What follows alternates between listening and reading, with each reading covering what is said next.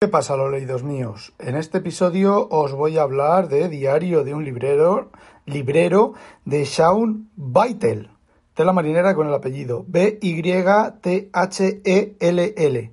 Y no os quejaréis que esta semana lleváis unos cuantos lo leídos. Yo como leo cuando trabajo menos y en agosto trabajo algo menos, sigo trabajando. Entonces, bueno, pues esperad más podcasts este agosto. El título lo dice todo hay una librería en Escocia que se llama The Book Library, que es una librería, parece ser que antigua, bastante antigua, bastante famosa.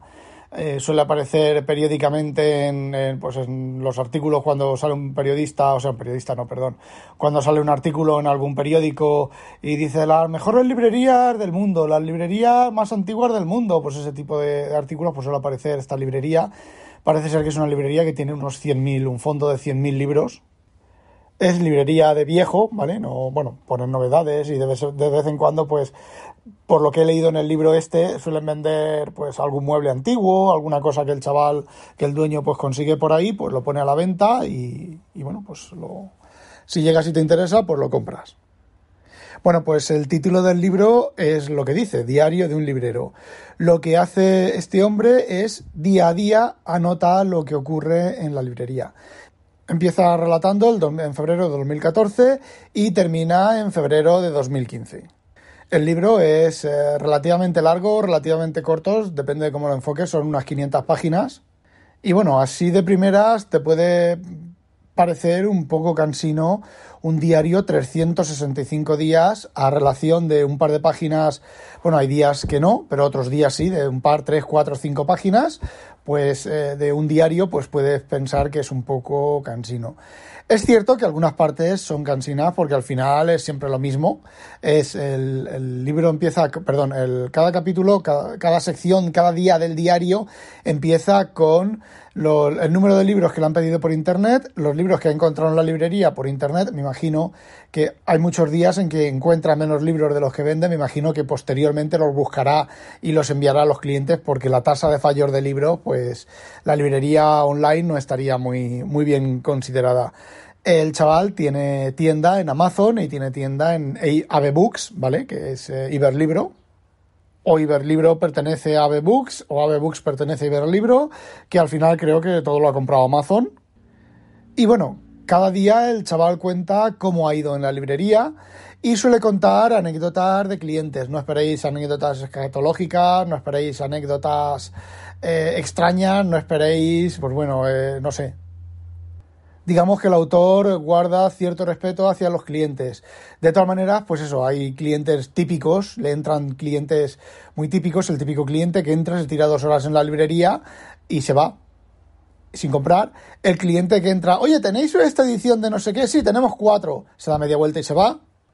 El cliente que se encuentra un libro que pone anotado, yo qué sé, cuatro shillings porque es un libro de hace 30 años, 4 shillings, y va al mostrador y le pone 4 shillings o le pone una libra y dice, me y dice, no, no, el libro vale 40 libras. Y bueno, pues ese tipo de cosas. Gente que deja caer los libros al suelo, gente que desordena la librería. A ver, no es ninguna, como ya he dicho, no, va, no vais a encontrar ahí eh, anécdotas extraordinarias. También hay una parte bastante importante de la vida personal del autor de sus amistades, lo que hace con cuando se deja, deja a los empleados en, en la librería y mm, casi, casi más ahí más centrado y más quejas de los propios empleados del, del dueño de la librería que de los eh, clientes. Supongo que exagerará un poco, ¿vale? Lo de sus empleados, porque si no, realmente yo no, a la segunda que me hace el empleado está en la calle o seriamente con un correctivo, con un serio correctivo, o bueno, me imagino que en este aspecto será como las novelas de Gerald Darrell, que bueno, si habéis leído a Gerald Darrell es eh, pues las anécdotas que cuenta les, le habrán pasado al hombre, le habrán pasado en su familia y tal, pero a ver, no serán ni tan exageradas, ni tan humorísticas, ni tan fuertes. Entonces, bien, a ver, el libro se deja leer, el libro se deja leer muy bien. Yo, de hecho, me lo he leído en un día. Ayer sábado leí aproximadamente 12 horas y media, que hacía muchísimo tiempo que no leía ese tanto tiempo y la mayoría del tiempo ha sido leyendo este libro y terminando también Zetaganda de Luis McMaster Bujol, que es la tercera o la cuarta novela de la serie de Borkosigan, aunque yo las tengo, exactamente no sé qué número es, porque yo las tengo, hay dos series independientes de la de Bujol, de Borkosigan, en una está la, la serie completa en la cual también se incluyen las novelas en las que no aparece Miles Borkosigan y luego las que solo aparece Miles, yo las tengo todas ordenadas por, por la serie completa en las que no aparecen. Entonces, eh, según qué, desde qué punto de vista, creo que es la tercera o la cuarta. También os digo que no es un libro para leerlo de una sentada. Ya lo he comentado, es un diario. Las entradas son exactamente iguales.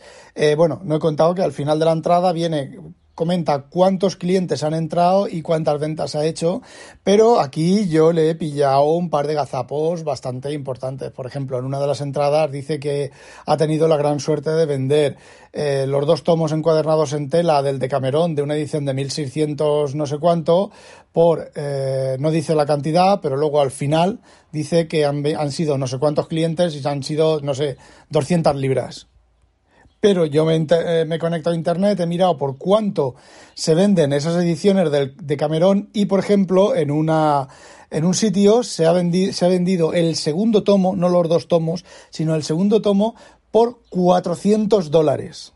Así que ese día vendió más dinero. No, a ver, a mí me da igual, yo no tengo ahí interés en ningún tipo, pero a lo mejor Hacienda sí que podría mirar esas cosas.